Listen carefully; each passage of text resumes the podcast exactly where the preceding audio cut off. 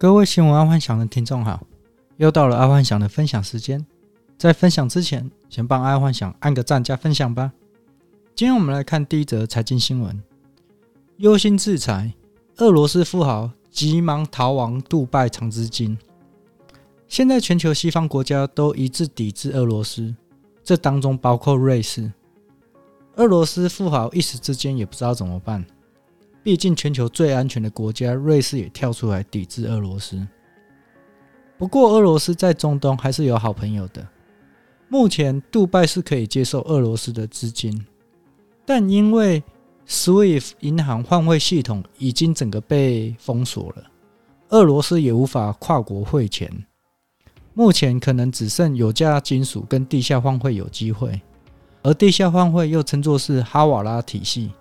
这个哈瓦拉体系有空爱幻想再来说说。所以在这个时候，如果听众去接手俄罗斯资金的话，可能光转手费就可以拿到二十趴以上。如果想发财，其实在这个时候可以试试。当然，你也要管道，就是说俄罗斯愿意相信你有办法转钱。这样子的话，就可以去尝试一下，因为手续费是你说了算。再来是国际新闻，台湾被列俄罗斯不友善国家，大陆网友看了傻眼。最近台湾突然莫名其妙被认证独立了，在俄罗斯的官网当中，台湾被单独宣布为不友善国家，这意味着什么？就是代表俄罗斯承认台湾是个国家啊。但是台湾的政客竟然没有拿这个做文章，个人觉得这个应该是。烽火头上不要去煽风点火，红灰桃骂黑塔铁卡称，等一下被捅一个马蜂窝。再来是第二则国际新闻：俄罗斯不愿意撤兵，奥迪跟福斯最新的状况。俄罗斯跟乌克兰除了有天然资源的大国之外，也是汽车零组件的大国。福斯、奥迪跟 BMW 都有大量的零组件在这两个国家，甚至有很多品牌的车子。都是在俄罗斯汽车厂组装完成的，所以今年全球的车子除了晶片问题之外，缺车应该会缺得更厉害，尤其是欧洲车。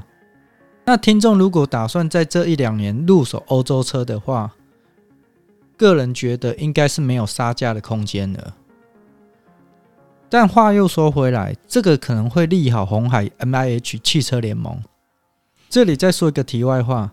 俄罗斯在昨天放大绝了，因为各国大企业纷纷都说要离开俄罗斯，或是抵制俄罗斯。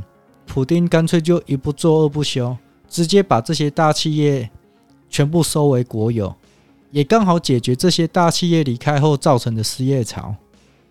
这个大绝放得还蛮强的，在普通太平盛世的时候，政府如果这样做，肯定会被翻掉。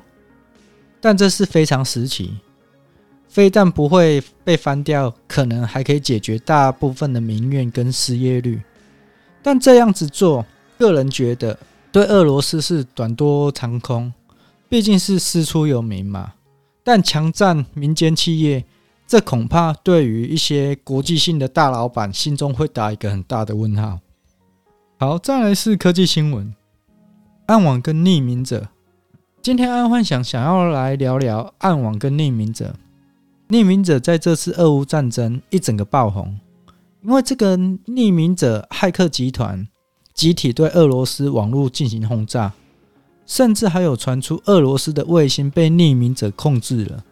匿名者一夕之间在全球都红了，但这恐怕会引起俄罗斯的网络反击。其实全球最大的暗网。基本上都集中在俄罗斯，而暗网是干什么用的？它算是网络上的地下社会。简单来说，暗网的资料在正常的 Google 是搜寻不到的。想要去读取暗网的资料，是需要一种叫做洋葱路由器的才可以读取。那么，暗网跟俄乌战争有什么关系？因为通常在暗网的资料都是一些政商名流或是一些名人的八卦。假设全球对俄罗斯继续强力的压制，难保暗网资料会全部泄露出来。举个简单的例子就好，在二零一六年，川普跟希拉蕊的总统选举，就有传言说俄罗斯是在背后操控，就是帮助川普赢得希拉蕊。这些操作资料可能都会存在暗网。如果这种资料从暗网流出来之后，那全世界就会乱了套，因为不会是只有川普跟希拉蕊，全世界的那个八卦名人选举一定都会流出来。而这些事情可能会比普京按下了核弹还要严重，因为全球可能在一时之间，很多的部会首长跟企业的 CEO 全部都要下台，这就是暗网的可怕之处。当然了，普通人要去暗网也找不到任何资料，你一定要用特殊的路由器才能登录，并且很容易中病毒，因为你就直接登录了嘛。如果你不知道如何反制的话，你登录之后，有可能你自己的伺服器或电脑也会会被侵入，所以不建议大家去暗网收看。好，今天就跟各位分享到这，记得帮阿幻想按个赞加分享哦。最近阿幻想在抖音也创了一个账号，阿幻想应该也会在上面分享一些时事跟新闻哦，会用影音的方式呈现，所以有兴趣的人就去收看一下吧。好，晚安，拜拜。